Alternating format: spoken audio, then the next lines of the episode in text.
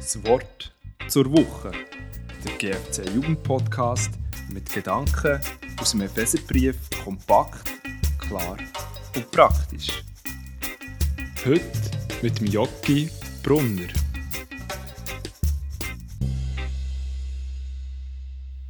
Ich habe in meinem Umfeld eine Person, die kann Kindergeschenke von mir annehmen Wenn ihr etwas schenken wollt, will sie mir unbedingt etwas zurückzahlen dafür. Dann sind wir zum Beispiel einkaufen und ich habe ihr einen kleinen Einkauf auch gezahlt und habe doch das schenken. Es ist nicht lang gegangen, dann hat sie mir das Geld für ihren Einkauf per Twint mit zurücküberwiesen, weil sie mein Geschenk nicht annehmen konnte. Aber wenn, wenn jemand mir ein Geschenk zurückzahlt, dann macht er doch damit wie das Geschenk kaputt. Ein Geschenk muss man doch eben nicht zurückzahlen. Im heutigen Abschnitt aus dem Epheserbrief geht es um ein Geschenk. Im Epheser 1, 7 bis 8 steht: Durch Christus, der sein Blut am Kreuz vergossen hat, sind wir erlöst, sind unsere Sünden vergeben. Und das verdanken wir allein Gottes unermesslich großer Gnade. Ja, in seiner Liebe hat er uns überreich beschenkt. Er hat uns mit Weisheit erfüllt und uns seinen Willen erkennen lassen. Der Paulus sieht, dass Gott uns überreich beschenkt.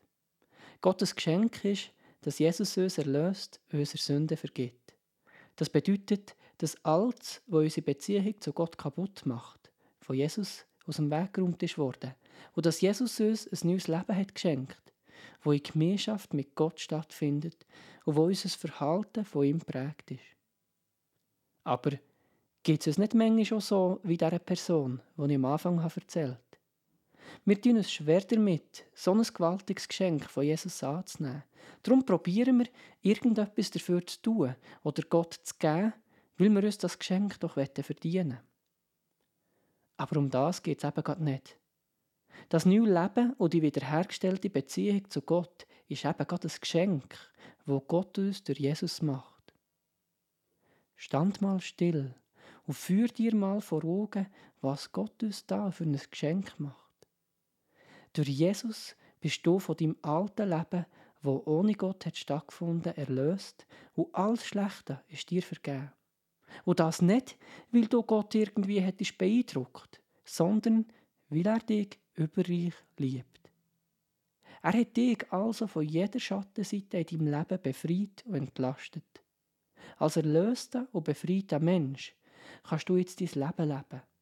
Und auf all Zuhe hat Gott dich noch mit seiner Weisheit ausgestattet, dass du dich im Alltag so kannst verhalten, dass es seinem Willen entspricht.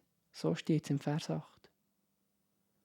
Was geht dir durch den Kopf, wenn du das hörst?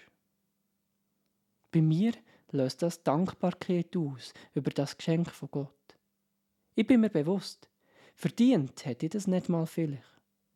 Aber weil es Gott so gut mit uns meint, ist er jeden Morgen um mich da und wird uns mit seiner Gnade beschenken.